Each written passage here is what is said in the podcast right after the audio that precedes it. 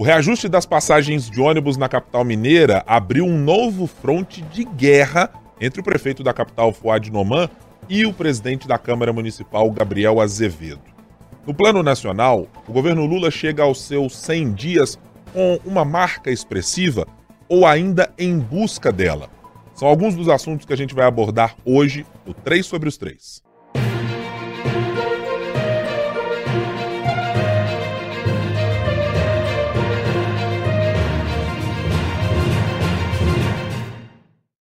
Você já sabe, o 3 sobre os 3 sempre vai ao ar às sextas-feiras, logo pela manhã, para você que está aí no seu tocador de podcast nos ouvindo ou no seu tocador de música favorito, favorite, marque aí no sininho ou nos acompanhe, siga o canal do Tempo, youtube.com.br o Tempo, para sempre estar informado com aquilo que a gente trará nas sextas-feiras. Uma análise sempre sobre os três poderes da República, sempre diversificando assuntos aqui ó, a colar, sem a presença de Ricardo Correia, nosso editor-chefe de O Tempo em Brasília. Então estamos aqui no nosso cercadinho mineiro, eu, Guilherme Ibrahim, tá aqui também comigo, Talita Marinho, nossa coordenadora da Rádio Super e âncora do Super N primeira edição. Ei, Talita, tudo bem? Oi, Guilherme. Mais uma vez, né, já que Ricardo Correia tirou a quarta uh, temporada de férias. Já chegamos à quarta? quarta. Impressionante. Só não ganha, né, da nossa colega que está aqui hoje. Mas está presente hoje, tá. né? Hoje tá. eu tô aqui para me defender, inclusive, quero deixar isso bem claro. Isso. Então deixa eu deixar claro para os ouvintes. Está é. aqui conosco novamente nossa editora de política do Jornal o Tempo, Marina Schettini. Tudo bem? Seja bem-vinda de volta, Marina. Quanto tempo, né? Gente, eu acho isso um absurdo. Eu tirei um período de férias de uma semana Guilherme já vai sair na outra semana. Ó, Ricardo não, já tirou quatro. vamos abordar esses assuntos polêmicos já de cara. Vamos falar sobre o passado ou no máximo até o presente. Não vamos abordar Deixa o futuro. apostas, né, né? Da semana que vem. Futuro a Deus dará. As coisas podem mudar. Espero que não. A gente vai falar daqui a pouco que esse pessoal governando, olhando no retrovisor, não dá certo. A mesma coisa que no podcast. Então é melhor Exatamente. a gente pensar no futuro. É melhor pensar no futuro mesmo, viu? Então vamos direto aqui para o nosso assunto em pensar no futuro, mas é, para quem, aliás, está com poucas possibilidades de ver um futuro brilhante à sua frente que me parece ser o caso do prefeito de Belo Horizonte, Fuad Noman. Está é, tá imerso desde a última segunda-feira, quando apresentou as contas da prefeitura do ano de 2022, o que é para ser algo absolutamente protocolar, em que habitualmente o prefeito da cidade chega à Câmara e diz: olha, fizemos determinada ação, tá aqui os números, temos aqui uh, X centros de saúde em reforma, a nossa previsão é entregar Y, o número de vagas da educação é tratado como algo absolutamente trivial, diferentemente do que aconteceu na última segunda-feira, em que aquele clima aparente de paz ou de bandeiras brancas a meio mastro foi completamente destruído pela fala do vereador Gabriel Azevedo em direção ao prefeito e dos demais vereadores que tiveram uma postura crítica em relação ao tema principal: reajuste das passagens de ônibus em Belo Horizonte subsídio e contrato de concessão assinado lá em 2008 e que está rendendo grandes problemas para a última gestão Alexandre Calil e para essa Fuad Noman. Vou conversar uh, primeiro com vocês para entender o tamanho desse problema. A minha percepção, e eu não sei se vocês vão concordar, é que chegamos ao pior momento do tensionamento entre Fuad Noman e Gabriel Azevedo. É, tem jeito de ficar pior, Thalita Marinho? Eu acho que tem, viu, Guilherme? Acho que isso vai ser muito decidido pelos rumos dessas conversas aí em relação ao transporte público. Na verdade, a gente estava acostumado com essa briga é, muito aí entre Fuad e Gabriel, mas sempre amenizada até pelos elogios públicos, mesmo após essas confusões dos dois. Então, eles iam a público, ou pelas redes sociais, ou por entrevistas, né? Inclusive com a gente aqui na Rádio Super, e falavam que não, que eram amigos, ficou muito marcado, né, numa entrevista que nós dois fizemos a, ao Gabriel e ao prefeito também nas entrevistas, quando a gente perguntava para um e para o outro sobre essa relação e um falava inimigo ou aliado, inimigo e aliado, e, né, com o prefeito. E no outro dia ou na outra semana, o presidente da Câmara, Gabriel Azevedo, chegava e falava: Olha, eu tive com o prefeito e falei com ele, eu sou seu amigo e não sou o seu inimigo, muito mais aliado neste momento. Mas acho que esse momento acabou, eles não conseguem mais enganar, entre aspas, nem mesmo a classe política, principalmente a população, que está vendo essa discussão toda aí. Então eu acho que tem como ficar pior sim, principalmente porque a gente sabe muito bem quais são os desejos de ambos para o futuro político, né? E o desejo do Gabriel cada vez mais explícito, primeiro com, com, a, com a relação muito conturbada com o ex-prefeito Alexandre Calil, agora com o prefeito Fuad, É, eu acho que sim, que pode piorar. Pro azar da população, que eu acho que quem sofre sempre com essas brigas políticas, em qualquer esfera que seja, é a população.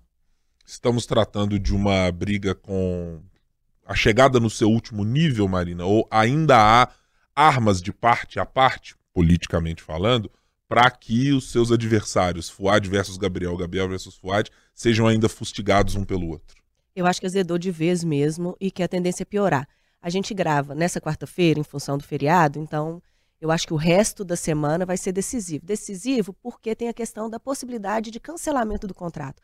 Você falou da segunda-feira, quando o Fuad foi prestar contas, mas eu vou voltar uns diazinhos, lá na sexta-feira, pouquinho antes, quando o Ministério Público de Contas deu aqueles 30 dias, alegando que existia fraude no contrato, né? Dizendo que, olha, prefeitura, vamos cancelar o contrato com as empresas de ônibus. Se a prefeitura não fizer isso em 30 dias, Câmara Municipal, você pode agir.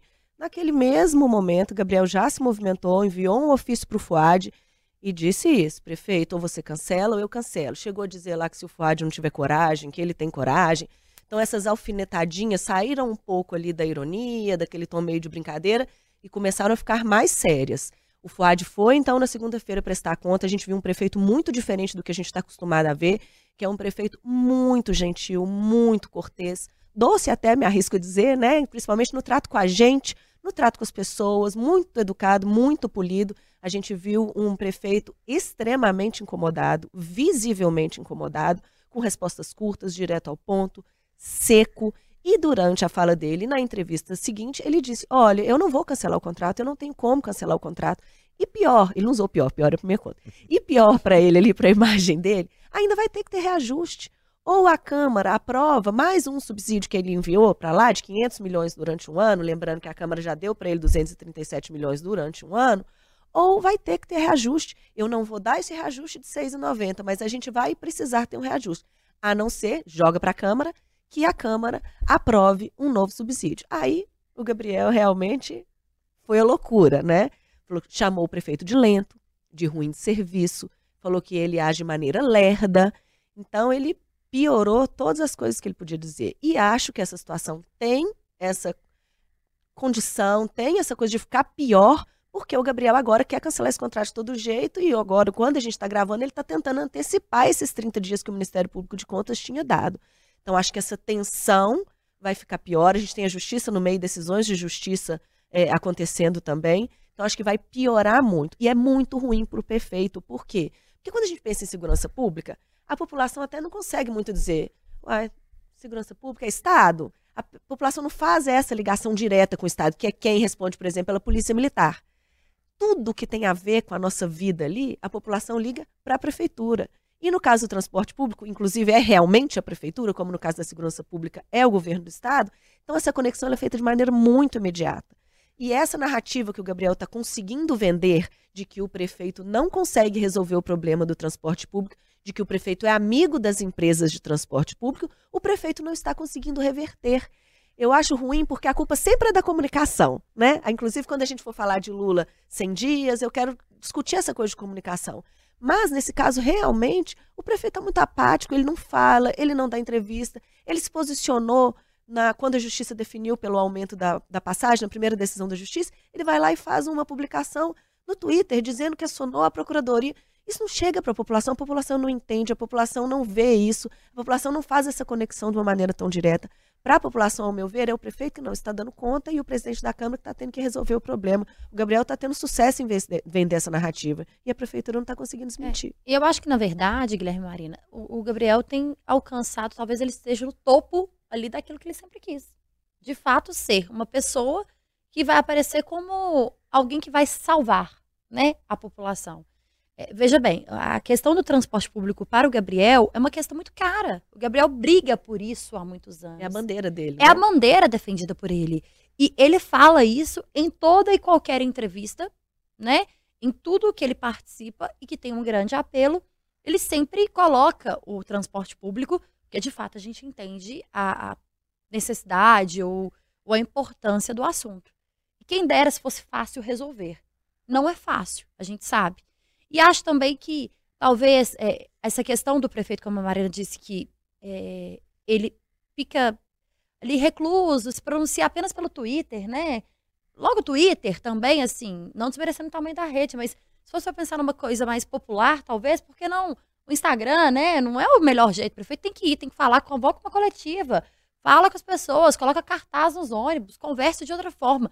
Não por rede social, muito menos pelo Twitter. Mas, então ele deixa ali com que o Gabriel sobressaia mesmo, né? Eu acho que ele ajuda a colocar mais um degrau no palanque do Gabriel. E é, é uma estratégia, será? Tá funcionando, não tá? Por que que tem feito isso? É, eu acho que o Gabriel tá no, na função dele ali, né? No, ele tá fazendo o que ele realmente precisa fazer, que é de trazer quem tá no poder pro desgaste. E o Fuad está tentando ali não cair no jogo do Gabriel, a maneira dele. Mas eu acho que em momentos de crise, ele precisa reagir, ele precisa se colocar. Senão fica parecendo que para ele está tudo bem. Senão fica parecendo que para ele um aumento de 53%, uma passagem que o preço predominante, a tarifa principal é de 4,50, vai para 6,90, que para ele é ok. Então ele precisa, num momento de crise, ele precisa se colocar, ele precisa chegar à população, eu concordo, é demais, mas num veículo de uma maneira que chegue às pessoas. Não adianta ele fazer uma postagem bonitinha, dependendo do show do RBD, né? Sim. E depois não falar com a população sobre o ônibus. Sobre o ônibus. E não é nem a questão só da passagem, Marina Guilherme, porque a questão do transporte público vai além. A gente falava isso, né, Guilherme, no Super N há uns dias, assim, desafiando inclusive os nossos ouvintes, e vou desafiar quem está nos ouvindo aqui no podcast.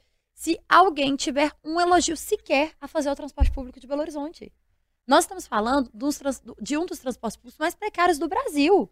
Nós estamos falando de ônibus, gente, que não abre sequer a janela, porque a janela não funciona. A gente está falando de ar-condicionado de ônibus que foi colocado gastando dinheiro aí e que não funciona, de, de, de estações né, do BRT que estão depredadas, que estão estragadas. As pessoas sequer conseguem chegar ao destino final todos os dias no horário que elas deveriam precisar, porque os ônibus não passam nem no horário certo. É uma pauta muito é escolhida, não ao acaso, né? O Gabriel escolhe essa pauta para ser dele, não ao acaso, porque é uma pauta de muito apelo popular. Vocês dois na rádio, né? A gente que fica ouvindo ali vocês, quando se fala de transporte, os, os canais de comunicação pipocam, né? Porque mexe com todo mundo. Mexe principalmente com quem usa, mas mexe também com quem paga passagem para o seu funcionário. Então mexe com todo mundo. E é um tema fácil para quem quer usá-lo como palanque eleitoral, não para quem está no poder, mas para quem quer chegar, porque é um, um tema muito difícil de resolver. Né? Então, você se colocar como salvador da pátria, sendo que o problema não é seu, é muito mais fácil do que você resolver o problema. É, é uma questão, Marina, de ter um, um axioma para chamar de seu, e o Gabriel tem uma habilidade política de rastrear, né, farejar e aproveitar-se desses axiomas para fazer é, o seu debate político e a sua colocação no espaço público. Eu vou usar uma comparação aqui. Se você perguntar, Marina, você é a favor da corrupção? Obviamente que não. Talita, você é a favor da corrupção? Obviamente que não. Ninguém é a favor da corrupção como premissa básica, de dizer, não, eu acho que tem que ter corrupção mesmo, etc. Então, se você se colocar como um paladino do combate à corrupção, você estará sempre jogando, digamos assim, no time certo. Você está sempre com a narrativa correta para levar qualquer discussão para um lugar onde diz. Olhos, né? Você sempre dirá o seguinte: não, eu estou ao lado da população. Para fazer uma comparação muito iminente com o que nós tivemos em alguns momentos. A Operação Lava Jato, em certa medida, ela trabalhou muito com essa perspectiva de dizer algum cidadão brasileiro é contrário à corrupção dos partidos políticos, das negociações políticas e etc. E isso a colocava numa posição de conforto e de tranquilidade para que né, os erros cometidos e julgados pelo Supremo Tribunal Federal, todos eles fossem percebidos como algo não, não, faz parte às vezes do jogo. No final das contas está todo mundo do lado certo. É contra político, então está todo mundo valendo. É exatamente o caso do que nesse momento o presidente da Câmara consegue fazer. Brigar contra empresários de ônibus em Minas Gerais, em Belo Horizonte, que está no país, é bater em bêbado, para a gente usar aquela expressão bem corriqueira. Todo mundo é contrário, numa certa medida, ao trabalho, à ação desses empresários. Se você vai no Rio de Janeiro e diz para alguém, gente, conte-me sobre a família Barata Ribeiro e os ônibus do Rio de Janeiro, todo cidadão do Rio será contrário.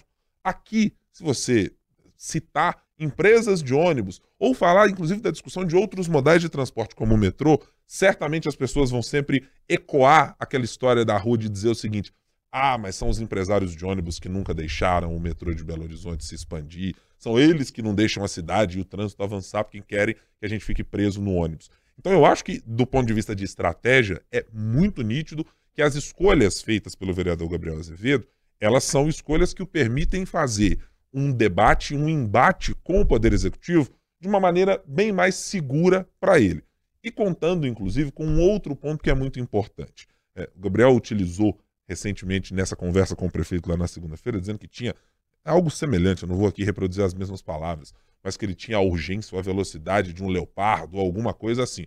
De fato, ele tem essa urgência, mas ele tem esse estilo político de sempre estar próximo de onde os acontecimentos estão e, de alguma maneira, tentar influenciar esses acontecimentos para que eles sejam percebidos pela sociedade de uma outra maneira, percebidos pelo eleitorado. Vamos pegar um outro ponto em que ele rapidamente, com o seu grupo político e com vereadores aliados, participou diretamente de um contraponto à prefeitura.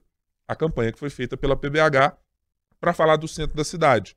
O prefeito Fuad Noman, todos os demais secretários, o seu, seu corpo uh, de, de, de, funcionários, de servidores, todos eles, imagino, uh, boas intenções de dizer vamos revitalizar o centro da cidade, vamos fazer uma coisa bonita, o centro precisa. E algum de nós é contrário a revitalizar o centro da cidade? Não. Não, nenhum de nós. E aí eu preciso dizer, uma pessoa nos bastidores disse claramente, Teremos problemas com isso. E sabe por que a reação da Câmara foi tão rápida?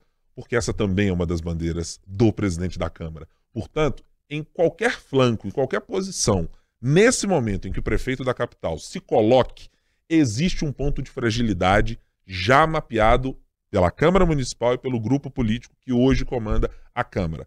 E o prefeito não tem, nesse momento, as ferramentas, pelo menos quando você olha para o perfil do secretariado, para o perfil do próprio prefeito de fazer um embate público e político com a Câmara nessa proporção. É curioso que há algum tempo a gente tivesse tido, lá no final do ano passado, uh, e no começo desse ano também, ao olhar para a eleição da Câmara, a percepção de que o grande problema do prefeito de Belo Horizonte era o risco de um impeachment. É, ele parece hoje algo tão reduzido face ao problema que ele tem de enfrentar com as empresas de ônibus e colocado emparedado por esse discurso que a Marina citou de Prefeito, se o senhor não fizer o que a Câmara está dizendo, o senhor vai ter o carimbo de aliado dos empresários de ônibus na testa. E isso parece aparentemente estar colando.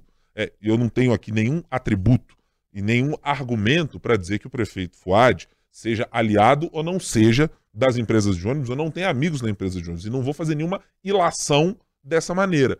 Porém, é a imagem que ele passa, né? A imagem no debate a gente político, tá dizendo é da imagem. não se posiciona, é, é exatamente fica... essa. É de que, prefeito, mas o senhor não age por quê? O senhor não chamou uma coletiva para dizer, eu tenho a solução. Ela pode não ser o que a Câmara gostaria, mas eu tenho uma solução. Você na cidade que tem um reajuste X ou Y vai ter essa dificuldade. Já conversei com outras prefeituras, já Exatamente. que a gente tem municípios que cortam, né? E, e, e não há. dependem também. E, e não há. Então, então me parece, para usar uma, uma, uma imagem ali do box, nesse momento, prefeito Fuad Noman está tentando buscar um clinch ali com as mãozinhas em frente ao rosto e ao tronco para se defender no box, enquanto o Gabriel está lá no quarto ou quinto round, desferindo, cruzado, direto, soco, upper e tudo mais, sem enxergar nesse momento um espaço para que o prefeito consiga algo. Ele está esperando muito mais nesse momento o gongo soar para suspender o round atual do que ele está demonstrando que tem um físico, que tem robustez, que tem musculatura, fôlego, fôlego né? e força é. para reagir nesse momento. Ô, Guilherme, aí as pessoas podem dizer assim: ah, mas é o perfil do prefeito. De fato.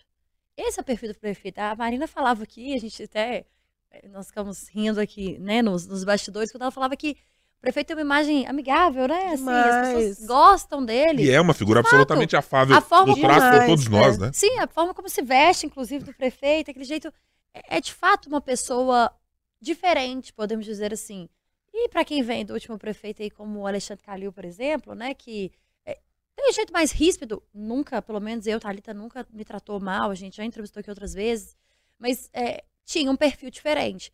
Então, pode ser um prefeito, é, um jeito fuade de ser?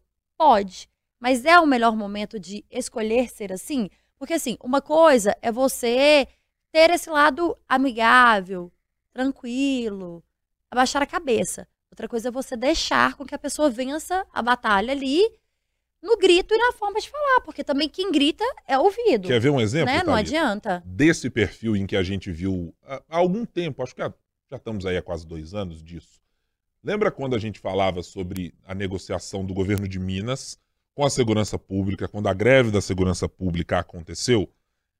E a gente dizia assim: olha, essas pessoas que são da segurança pública são ah, muito vogais, é sempre muito, muito eloquente. Como é que o governador vai sair disso? E eu me lembro claramente do episódio em que o governador faz uma entrevista coletiva para dizer, quase que batendo na mesa, simbolicamente, mas dizendo: ó, o reajuste a ser dado é esse. É o que podemos fazer e ponto, acabou. E não darei outro reajuste. Não adianta espernear, não adianta o servidor ficar bravo, não adianta a segurança pública ah, ah, manter greve, porque o governador de Minas não será irresponsável e não fará um reajuste maior do que pode pagar.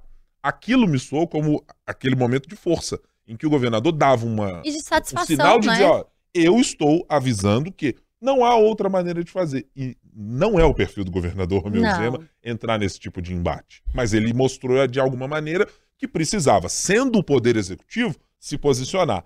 Quando a gente compara com o que acontece hoje, há uma distância de um abismo entre isso. E o Fuad está tentando se viabilizar como nome na disputa do ano que vem, mais à esquerda. E ele, quando ele se cala justamente numa pauta que é tão popular, isso pode prejudicá-lo bastante. E o Fuad, ele não foi à urna ainda, né? Ele é um técnico, ele tem muita experiência, tem essa, né, essa coisa de ser um bom técnico, de ser um bom gestor, mas ele agora precisa saber que se ele quiser ser reeleito, ele precisa enfrentar as urnas Precisa ele ser político, precisa né? enfrentar uma campanha eleitoral. E se esconder, que é o que me parece que ele tem optado por fazer, não é a melhor estratégia, principalmente quando a gente tem um, um- adversário como o Gabriel, não bom apenas em fazer essa análise política que você falava, Guilherme, mas também bom de comunicação. Ele sabe escolher bem as palavras, ele escolhe as expressões certinhas que vão render uma manchete, que vai dar É ótimos cliques né, nas Marina? redes sociais. É, ele, ele é estrategista, ele sabe fazer, ele tem um plano, ele mirou ali 2024. E a gente já falou isso aqui outras vezes, mas o Fuad ele tem este ano para mostrar serviço. Porque o ano que vem ele tem uma série de restrições por causa do ano eleitoral, que se ele não fizer agora, ele não faz nunca mais. E o Calil ficou sem fazer nada na Câmara por mais de seis meses. E o Fuad está andando, me parece, para essa mesma, para esse mesmo caminho. E mais uma vez, não há interesse do Gabriel de fazer a vida do Fuad uma coisa fácil, que é o adversário dele. Ele quando ele fala que se o prefeito não tiver coragem, ele tem, se eu estivesse sentado nesta cadeira, ele não esconde de ninguém que ele quer sentar naquela cadeira. E ele fala isso muito claramente, né, Marina? Quando perguntado, inclusive. Ele não, ele não esconde mesmo. E assim, além da questão estrategista, é a forma ah, de saber o ponto certo de falar, a forma certa de falar, inclusive já mirando que pode ser, talvez, os outros adversários, né? Há nos bastidores aí a possibilidade da gente ter é, um candidato PL, no caso poderia ser o Nicolas também, seria uma briga boa no quesito comunicação, estratégia e falar para quem quer ouvir. Então, falar para a população. Bruno Engler também, talvez, né? é, embora nos bastidores tenha a informação de que há uma disputa interna para saber quem vem, mas quem for bater de frente com o Gabriel e com o Fuad nessa disputa pela prefeitura, vai ter que também saber fazer. Já tem duas certezas. Primeiro, que precisa ser mais ativo que o Fuad. Segundo, que precisa ser melhor estrategista que o Gabriel. É, é, de todas as maneiras, isso aumentará, da maneira como as coisas estão, o custo político para quem se aliar a um lado a outro. É, porque as cartas já estarão dadas há muito tempo. Você enfrentar uma eventual rejeição ou aprovação de Gabriel Azevedo ou uma eventual rejeição ou aprovação do prefeito, para quem quiser se juntar a esse grupo político para dizer eu estarei com ele, você pode ir ou com a pecha de ser aquela pessoa que é o aliado das empresas de ônibus, você pode ser a pecha daquele que trai os acordos políticos que faz com os outros, daquele que não mantém estabilidade no que você fecha no fio do bigode depois as coisas mudam, ou, ou daquele que não tem nenhuma marca para mostrar. Tem muita coisa e acho que esse custo vai ficar muito evidente na hora que as alianças começarem a ser formadas, porque, digamos, as cartinhas lá com os rostos e as características já estarão dadas para todos eles. Vamos passar aqui para falar sobre noticiário eh, nacional, até porque eh, certamente isso aqui voltará a ser pauta no nosso três sobre os três, porque eh, essa briga Gabriel, Câmara, transporte público e etc., ou outros temas que entrarão, ainda vão ter alguns bons ecos nos próximos tempos. Estamos chegando a 100 dias do governo Luiz Inácio Lula da Silva três, depois das duas primeiras passagens. Acho que uma muito exitosa, se a gente pegar metade do primeiro governo e metade do segundo, olhando por aprovação, por economia, boom de commodities e tudo aquilo que a gente já tem é, de cenário. Mas me parece que chegamos a esses 100 dias é, em um lugar bem diferente daquele que o ex-presidente teve para chamar de seu nos dois primeiros mandatos. Os 100 dias do governo Lula estão com alguma marca específica, Marina? O governo está em busca dessa marca? Eu acho que a primeira pergunta a se fazer é: eu não sei se exatamente o presidente Lula gostaria de ter uma nova marca, ou se as marcas que ele já deixou no passado e que possivelmente ajudaram a ser reeleito são aquelas que ele gostaria de ter novamente. Você está enxergando uma ideia de uma nova marca de um Lula 3 ou é um rebrand daquilo que já houve nos dois primeiros? Eu acho que, acho que esse rebranding é o principal, a principal coisa até agora, mas acho que a gente tem outras marcas. A primeira delas, que eu acho que é a mais visível, é essa, esse resgate da marca do PT, dos programas que são da raiz do PT, né? A gente tem o Bolsa Família de 2003, a gente tem o Mais Médicos de 2013, se não me engano, a gente tem o Minha Casa Minha Vida de 2009, são programas antigos que são marcas do PT. Mas eu acho que como a gente não tem uma coisa forte, a gente tem outras pequenas marquinhas. A gente tem um reposicionamento internacional, um fortalecimento da democracia, né? Depois daquele clima todo de, de golpe, de incerteza, a gente tem uma calmaria, sim, mas a gente tem também uma dependência do Congresso extrema, muito rápida. A gente também tem uma pressa e um improviso que marcam isso, esse governo muito claramente. Para falar um pouquinho bem rapidinho, de cada uma delas, a gente tem esse rebranding, né? É, é, é ruim você resgatar esses, esses programas? Não, não é ruim. Mas você não pode ficar só nisso. O governo ele precisa, principalmente, todo governo, mostrar serviço, principalmente na situação que a gente tem, na economia. Se você não gera emprego, se você não faz o país crescer, não adianta. Não é suficiente. Você precisa sim dar essa satisfação que o Lula vive dizendo que ele não precisa. Tanto ele sabe disso que ele tem pressa. Só que no meio dessa pressa, que ele cobra resultado, ele quer resultado, ele já admitiu que eles estão só resgatando o que tem, que eles precisam mostrar novidades, acaba ter, havendo muitos tropeços. A gente tem alguns exemplos, por exemplo, do ensino médio. Quando a gente suspende a aplicação do novo ensino médio, a gente suspende uma coisa que a gente não sabe colocar o que no lugar. Você suspende para resolver o que você vai fazer. Isso já devia ter sido pensado. Talvez lá na transição, você tinha que tomar uma atitude quando você já quer, você faz isso sem o ministro que você colocou lá defender que seja tudo suspenso.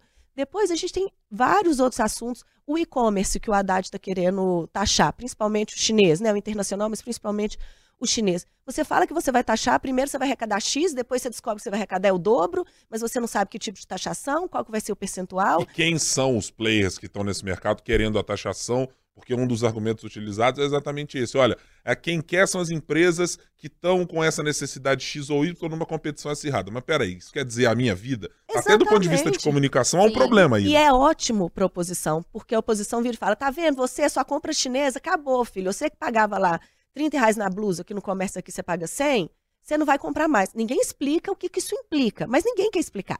Porque a oposição quer só colocar essa coisa ruim no governo. A gente tem outros exemplos. É só mostrar que de alguma forma você perdeu, né? É, a gente tem vários outros exemplos que a gente pode ir falando aí. O que mais que eu falei? Falei da democracia. Uhum. Quando a gente tem uma democracia é, mais firme, com mais firmeza, mais segura, é sim extremamente importante. Então, isso é uma coisa positiva. Principalmente depois da imagem que a gente deixou no governo anterior, quando o país se recoloca internacionalmente, também é uma coisa muito positiva. E só para terminar, o último que eu falei, que é a dependência do Congresso, principalmente do Lira, o governo já gastou carta demais para não ter benefício nenhum e para chegar à conclusão de que vai ter que ficar negociando no varejo, projeto a projeto, cada vez mais dependente. O governo já teve que engolir coisa demais. Cedeu emenda, cedeu cargo primeiro escalão, cedeu cargo segundo escalão e vai continuar cedendo. Teve que engolir ministros como Daniela do Vaguinho, teve que engolir o Juscelino Filho. A situação do governo só não é pior porque a oposição não consegue se organizar. E porque Bolsonaro está cada vez mais encrencado.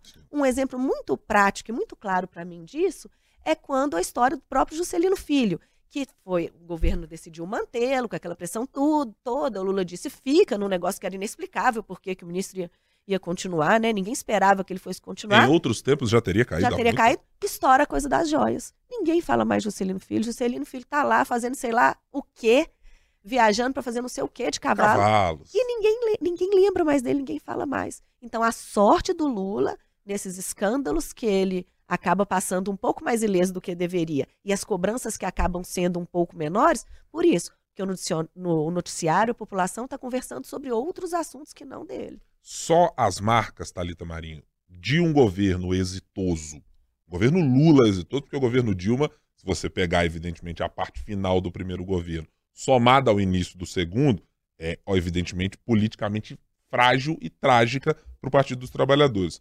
Mas só usar esse recorte de um Lula 1, somados os dois governos, aí quatro anos de bonança, dá conta de impedir as dificuldades que o governo tem tido? De jeito nenhum, Guilherme. Primeiro, porque a gente tem. A gente não pode dispensar é, a questão de uma população totalmente dividida. Né? É, eu acho que o grande desafio do governo, na verdade, é conquistar de fato ou mostrar para aquela pessoa que é, não votava no PT por ser o PT, mas também não era o Bolsonaro. Sabe aquele bolsonarista que veste lá a roupa do Brasil e vai esperar ele chegar no aeroporto? Não é isso. Mas aquela pessoa que não é de esquerda. Ou aquela pessoa que não, não quer mesmo assim o que a esquerda vai fazer. Acho que a grande dificuldade desse governo vai ser isso, assim, de mostrar para aquela pessoa que, peraí, a ideia da esquerda é sim tentar resgatar no Brasil alguns pontos que foram perdidos pelo governo muito à direita, pelo governo Bolsonaro. E só lembrar esses pontos não é importante, Guilherme, porque há muitas mágoas e muitas marcas negativas também desses pontos que já foram positivos. A Marina falou uma coisa que é muito interessante que eu questiono muito assim, que é em relação a pensar, por exemplo, a questão do ensino médio, a questão dos remédios que foram descartados porque passaram da validade lá no meio de fevereiro. Será que quando o governo assumiu no dia 1 de janeiro já não tinha uma estratégia da saúde, de pensar uma saúde que estava tão prejudicada no Brasil e de saber aquilo que estava. Peraí, o que, que a gente tem aqui? Vamos falar sobre medicação, vamos falar sobre vacina, vamos ver o que, que a gente tem em estoque aqui no país para a gente distribuir e para a gente cobrar que as prefeituras, os estados, eles organizem essa, essa, essa saúde, porque a gente já sabe que não tinha distribuição certa de medicamento e de vacinação no país no governo Bolsonaro. Mas aí o governo vem e fala que tantas medicações foram descartadas e vacinas tão importantes para salvar a vida, e ninguém vai questionar isso aqui, mas foram descartadas porque eram do governo Bolsonaro. Mas não passaram para o governo Lula também? Então, eu acho que um ponto muito importante é o governo não pensou nisso tudo, né? É, não pensou em pontos estratégicos como educação, saúde e outros pontos que a gente começa a discutir agora e que a gente vê é, alianças políticas, por exemplo, nós estamos falando de um país dividido. E na política, muito mais. Nós estamos falando de um país que precisa conversar. Se a oposição, naquela época, quando era governo Bolsonaro, criticava tanto o jeito do militarismo, né, do, do Bolsonaro de falar e pronto, quero que seja assim, não pensou numa forma de fazer uma política mais conversada, a não ser baixar a cabeça para o Congresso? Não seria essa a melhor estratégia, talvez? Então, assim, não é o suficiente. É óbvio que resgatar programas que colocaram o PT no patamar que ele tem hoje, Bolsa Família, Minha Casa Minha Vida, já era o de se esperar. Ninguém aqui imaginava que o PT fosse fazer diferente. Ou alguém achava que deixaria lá como casa. Era verde e amarelo, né? Isso. É, enfim. E os benefícios que o governo Bolsonaro tinha mudado? Óbvio que não. Mas isso já era esperado. E o que vai fazer de novo daqui para frente? Nós estamos entrando no mês, ou nós já entramos no mês de abril, estamos na primeira semana. São quatro meses de um governo que foi escolhido pela metade da população e que criticava muito a oposição na época que era oposição. Mas o que, que fez de fato até aqui? Uhum. Eu acho que tem dois componentes para mim que indicam essa uh, urgência na necessidade de o governo buscar alguma ideia ou, ou alguma marca ou algumas marcas pontuais para chamar de suas. Eu acho que a primeira é a percepção muito clara, e isso pode ser nitidamente visto por qualquer um de nós, que dirá para quem está dentro do governo, que os indicadores econômicos não indicam que a economia vai melhorar. No ano de 2023, não há nenhum indicador, talvez com um grau de otimismo, a arrecadação uh, apresentada no último mês pelo ministro Fernando Haddad, ali naquele momento em que estava se discutindo a possibilidade de mudança na taxa Selic, é, indicou uma arrecadação melhor, um gasto uh, mais reduzido da máquina pública, alguma coisa nesse sentido. Mas não há nenhum indicador de entidades do mercado financeiro ou de projeções do Banco Central que indiquem que, de alguma maneira, tenhamos um ano de 2023 melhor do que 2022. E mais do que isso, com sinalizações de dificuldades para 2024. Gente, quando chegarmos a esse ponto, já teremos quase metade do mandato. E aí começa-se a se preocupar é com a próxima eleição. Então, eu acho que é muito claro que o cenário econômico de dificuldades está levando o presidente Lula a tentar encontrar uma saída o mais rápido possível para não perder ainda mais o capital político que tem, que é curto. É bem curto comparado a outros momentos em que ele teve. E tem um segundo componente que resvala muito, Marina, numa coisa que eu tenho certeza que você vai abordar, que é falar sobre comunicação. Diferentemente de outros tempos, e acho que esse é meu segundo aspecto, é, talvez ele seja até mais importante, é, não acho que haja a possibilidade de você ter um controle um pouco maior da narrativa pública, do Agenda 7, do que você consegue pautar de maneira geral a sociedade em termos de discussão ou de caminho para o otimismo. Sabe aquela história de você pegar um programa governamental como, eventualmente, um Minha Casa Minha Vida, e a gente passar a semana escrutinando um programa como aquele, dizendo tem problemas aqui, tem potencialidades aqui, tem uma opinião de alguém que é do setor da construção civil, tem uma opinião de alguém que já é morador de um programa desse que tem algo positivo ou negativo a dizer. Esses tempos modificaram-se muito em relação aos primeiros governos Lula. Porque hoje, a, a menção que a Marina fez ao Juscelino Filho e ao escândalo Jair Bolsonaro com as joias é exatamente isso. O, a, a chave e a virada, o shift no debate público acontece em horas. É, não passam-se dias e às vezes o governo entra numa rota de pensar positivamente: olha, cheguei a um bom momento, achamos o programa que tem a possibilidade de discurso, de viabilidade econômica, encontramos amparo no empresariado quando a gente conversou com todos eles. Aí no dia seguinte tem eventualmente um desembarque do ex-presidente Jair Bolsonaro. A pauta é completamente subvertida e você Guilherme. perde o controle é. da narrativa. Então eu acho que é, essas duas dificuldades principais do governo, Thalita, é, elas são aquelas que têm feito com que o governo Lula busque uma marca e que a dificuldade está exatamente nisso. O governo não tem mais o controle dos fatos, o 8 de janeiro é uma prova Sim. cabal disso, para conseguir manter manter-se à frente do debate público. A oposição ganha contornos é, muito mais evidentes na cabeça do eleitorado e de uma oposição com um país muito dividido, que rapidamente o discurso do governo, indutor da economia e etc., ele se esvai assim, no instalar de dedos. Você lembra, não sei se vocês lembram disso, mas é, alguns cientistas políticos, algumas pessoas, alguns comentaristas chegavam a falar sobre uma estratégia do governo Bolsonaro de sempre criar é, polêmicas para abafar uma outra polêmica. Era o diversionismo militar aplicado ao bolsonarismo. Então, por exemplo, quando tinha uma polêmica envolvendo o ex-presidente Bolsonaro, e, e aquilo ali estourava né, na imprensa ou na população de uma forma geral, quando era muito negativo, porque nem sempre a polêmica é negativa para a, a, política, né? E a gente sabe muito bem disso, algumas inclusive são propositais. Mas quando aquilo implodia, é, no outro dia já tinha uma polêmica nova. Um pouco menos, mas uma polêmica. E não ia dando né, o prazo ali para que aquilo fosse resolvido. Muita coisa passou no governo Bolsonaro, que era de fato um escândalo mas sequer foi discutido.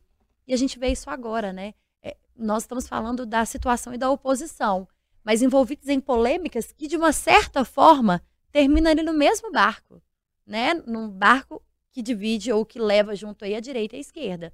Esse caso é um exemplo muito bom. É, a gente pensando, né, quando o governo está sendo, que o governo está sendo cobrado sobre essas né, ideias novas, criativas, um governo sem criatividade, um governo que não pensa no, no atual, nos desafios que temos aqui agora, toda vez que eles são cobrados disso, eles vêm com a narrativa de que eles precisam reconstruir o país, que o governo Bolsonaro acabou com tudo e que eles precisam deste momento para poder fazer as coisas voltarem ao rumo para depois é, conseguir fazer coisas novas, fazer o país crescer e tudo. Mas você falava desse primeiro ano, eu acho que o primeiro ano do governo, dois anos, que depois começa a pensar na eleição, mas o primeiro ano do governo, por que, que a gente fica falando de marco de 100 dias? Que tem a ver. Porque 100 dias é mais importante que 110 ou que 200. Porque é, a gente está naquele período de lua de mel. É quando é mais fácil negociar com o Congresso. E olha tanta dificuldade que a gente já tem. É quando a população ainda está feliz com a vitória, né? Quem votou nele, está com esperança de uma mudança boa.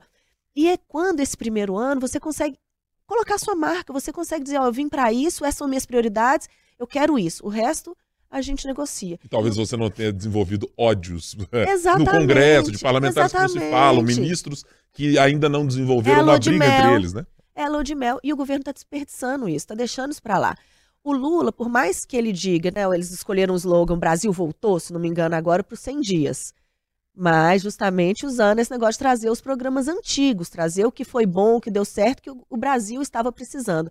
Mas o discurso do Lula vai na contramão disso. Ele fala que ele sabe que ele tem pressa, ele cobra o tempo inteiro, ele sabe que ele precisa apresentar coisas novas. As últimas pesquisas que saíram aí mostrando um eleitor com uma aprovação para ele muito menor do que ele teve nas primeiras gestões e um eleitor esperando um cenário econômico que não é muito bom, é um alerta para o governo. É claro que teve 8 de janeiro, o governo perdeu um mês aí tentando se reorganizar, ninguém está dizendo que não teve isso. É claro, é claro que a gente tem um Congresso com uma oposição ainda se organizando, mas uma oposição muito numerosa e muito estridente. Essas coisas todas a gente sabe.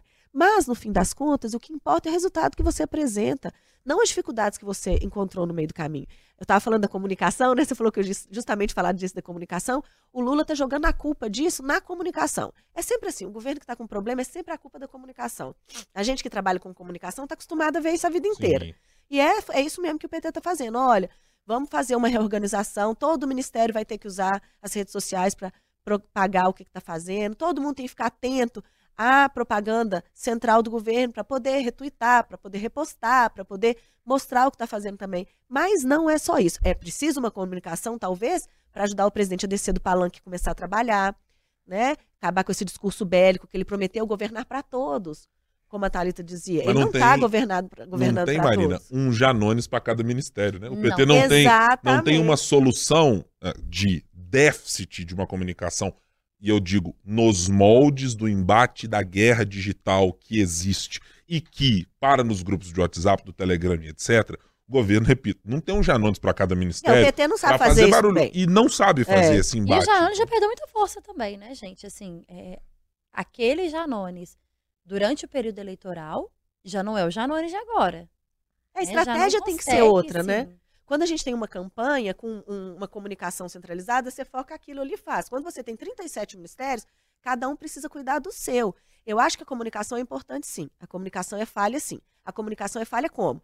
Quando o presidente fala o tanto de coisa que ele está falando aí que não devia falar, quando ele está com esse discurso bélico, atacando todo mundo, criando problema até entre os aliados dele, quando ele viaja e chama o impeachment de golpe, ele cria um problema dentro do MDB, que já não está tão base assim, aí ele acaba de criar um problema com o Temer, com o próprio partido, um desgaste com aquela do partido, que ele já não tem né? tanta, tanta proximidade. A comunicação falha, por exemplo, quando um ministro chega e fala que vai vender passagem aérea 200 reais sem combinar com o governo, com o governo central. Eu Quando- confesso que eu até gostaria que ele não tivesse combinado com o governo para que a passagem fosse. Imagina a Marina ter que Estaríamos fretar um avião. Exato. Não, pensa no Ricardo Correia, que poderia estar agora desfrutando de passagens a 200 reais maravilhosamente bem, né? Apesar do Marina Ricardo Schettino tem que ter, fretar um avião. Eu É. tenho, são três filhos, viu, gente? É muito menino mais o marido.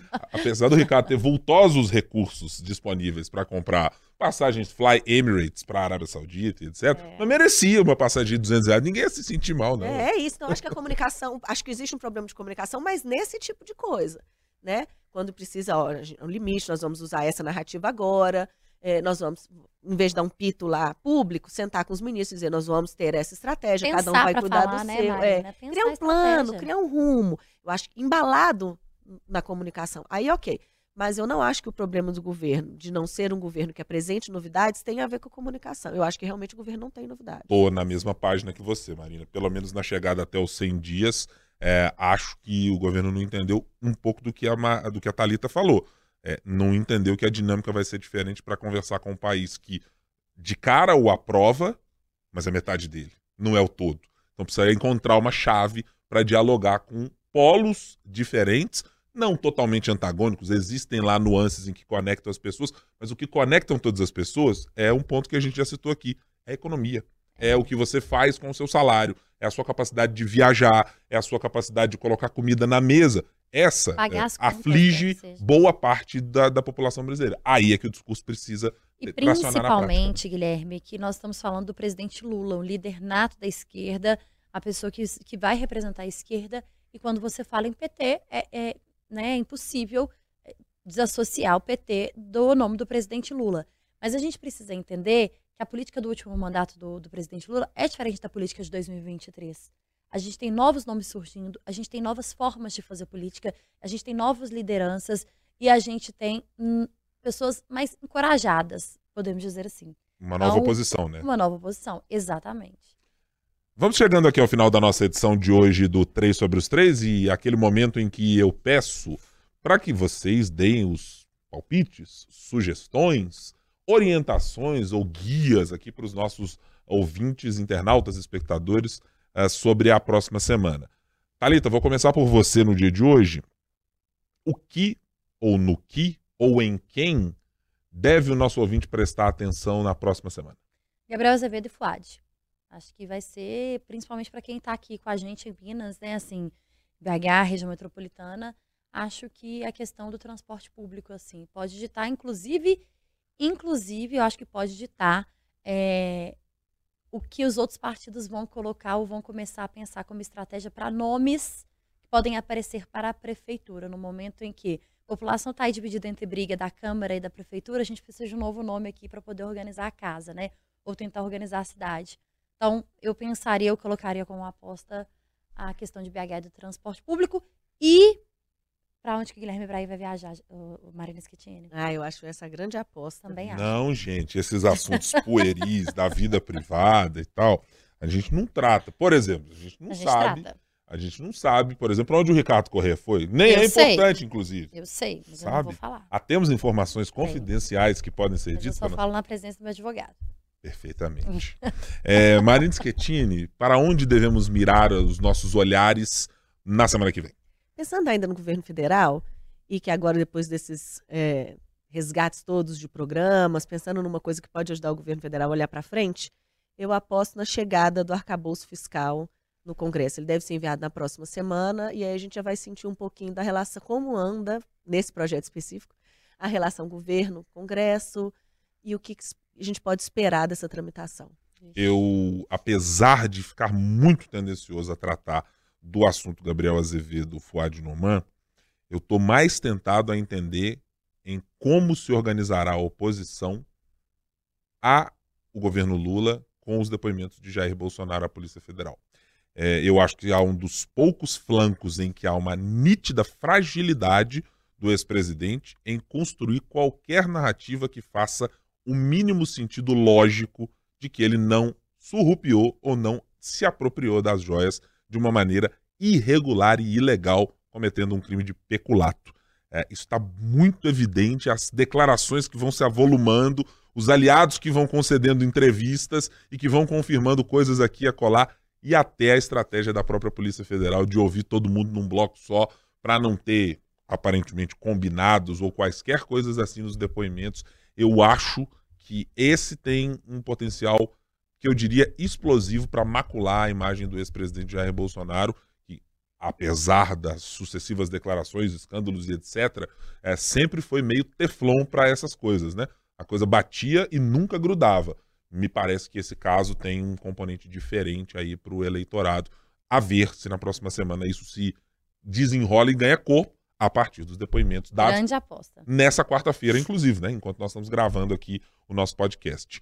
Senhoritas, muito obrigado pela presença aqui, claro, no nosso 3 sobre os 3. Um prazerzaço a gente fazer um, um, um 3 sobre os 3, edição bairrista, somente. Versão pão de queijo. Versão É. pão de queijo, né? Inclusive faltou aqui, né, Guilherme? Faltou. É, é- curioso, porque essa benesse só o Ricardo Correia que tem. É ele lá no prédio, lá em Brasília, é que tem um belíssimo pão de queijo. E uma torta à de disposição frango. dele, né? Nossa, Aí, a torta de, frango olha aí, é o melhor. olha aí. Ai. A gente tem aqui no nosso Café com Política, mas nesse horário que a gente já tá gravando, o pão de queijo já era. Então, Ninguém nunca guardou pra mim um, café- um pão de queijo, um cafezinho do Café com Política. Ah, você pode vir, então, participar do Café com Política e tomar café com a gente. Ah, só me convidar, eu venho. eu, sugiro, super... Thalita, que semana que vem, se a Marina quiser participar do Café com Política, tem uma vaga ali É. do lado direito. Se ela quiser participar, pode ficar à vontade. Entendi. Mas como você fez essa grande aposta pra semana que vem, Ah. você vai ter que estar aqui pra discutir com a gente. Veja, eu bem gostaria. Eu até gostaria, mas eu acabei fazendo uma programação para semana que vem que vai inviabilizar a minha presença aqui. Eu vou ter que acompanhar ali uns outros depoimentos um pouquinho mais distante, alguns quilômetros aqui de Minas Gerais. Entendi. Mas eu vou acompanhar, prometo. Vou Meu acompanhar Deus o do céu, não é seu depoimento, não. né? Não, não é meu tá. depoimento, não. Tô fora, não tô participando de. É, uai. Não tô participando de escândalo nenhum, de esquema nenhum, nada disso. O único esquema que eu tô participando agora é de Troca de alguns fralda. dias de descanso e de troca de fralda e de saber se é M, se é G. Meu Deus do céu. Aproveita, Guilherme Braga, você merece. Tô, vou ter que aproveitar um pouquinho, né? Então, para você que nos acompanha, ficará disponível na sexta-feira, esse momento que você já está nos ouvindo, tá no seu tocador de podcast, tá no YouTube. Compartilhe aí nas suas redes sociais, compartilhe com quem você acha que gosta de política e de tratar dos três poderes da República. Semanalmente, a gente está sempre com um trio aqui, seja só em Minas Gerais ou seja na Conexão Minas-Brasília, para tratar de política do Legislativo, do Executivo e do Judiciário. Muito obrigado mais uma vez pela sua companhia. Até a próxima semana. Tchau, tchau.